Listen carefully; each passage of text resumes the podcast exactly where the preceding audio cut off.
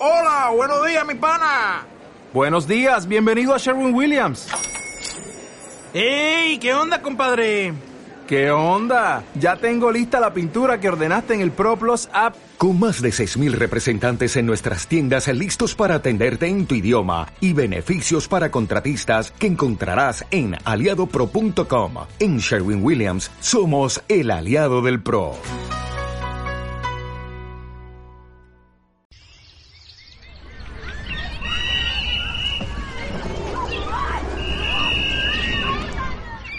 Conciencia evolutiva. Un espacio para conocer tu entorno. Un espacio para la divulgación científica.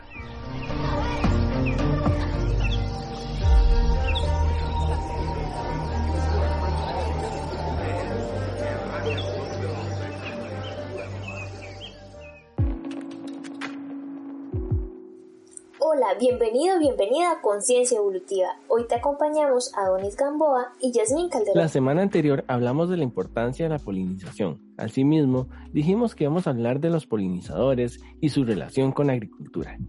Perfecto, ¿y qué función tienen en sí los polinizadores? Bueno, así como te expliqué la semana anterior, ellos son agentes encargados de transferir ese polen de una flor masculina a otra femenina pero también hay plantas que logran polinizarse por acción del viento o el agua. Además, ya comúnmente los que no dependen de los factores ambientales cuentan con estructuras complejas para que solo los verdaderos polinizadores puedan llegar a polinizarlos. Esto evitando la competencia entre especies. Esto en verdad es complejo. ¿Cómo funciona el ambiente para poder producir alimento? En fin, la polinización es verdaderamente importante, ¿cierto? Claro, y no solo la polinización, sino aquellos que dependen de un polinizador. Tal es el caso de las abejas, uno de los insectos más importantes, y que se ve afectado por los cambios en sus ecosistemas, como lo es el uso excesivo de agrotóxicos en los cultivos. Oh no, eso sí que no podemos permitirlo. Las abejas son las responsables de polinizar a grandes cantidades de especies vegetales, ¿cierto? Es correcto.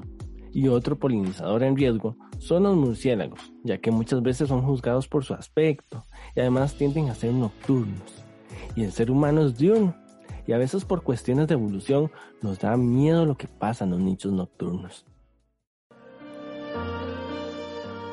Gracias a la polinización existe la reproducción, diversidad genética, lo cual ayuda para que las plantas logren soportar crisis o presiones ambientales. Además, fortalecen a las plantas y obtenemos alimentos mucho más nutritivos. ¿Cierto? Cierto. Muchos de los agricultores son conscientes de la importancia que hay que tener con el uso de químicos en los cultivos, debido a que deben cuidar el suelo donde cultivan, cuidar su salud y la del consumidor, además de cuidar aquellos insectos que son de gran importancia para poder sacar la producción a flote porque sin ellos es verdaderamente imposible.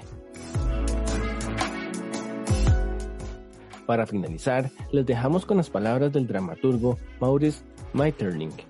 Si la abeja desapareciera de la faz de la Tierra, el hombre solo le quedarían cuatro años de vida. Si querés comentar sobre el tema, búscanos en Facebook e Instagram como Planeta Evolutivo y si deseas volver a escuchar este programa, nos encontrarás en Spotify como Conciencia Evolutiva. No olvides seguirnos para estar atento y atenta a las próximas publicaciones. Seguí con más de Radio E.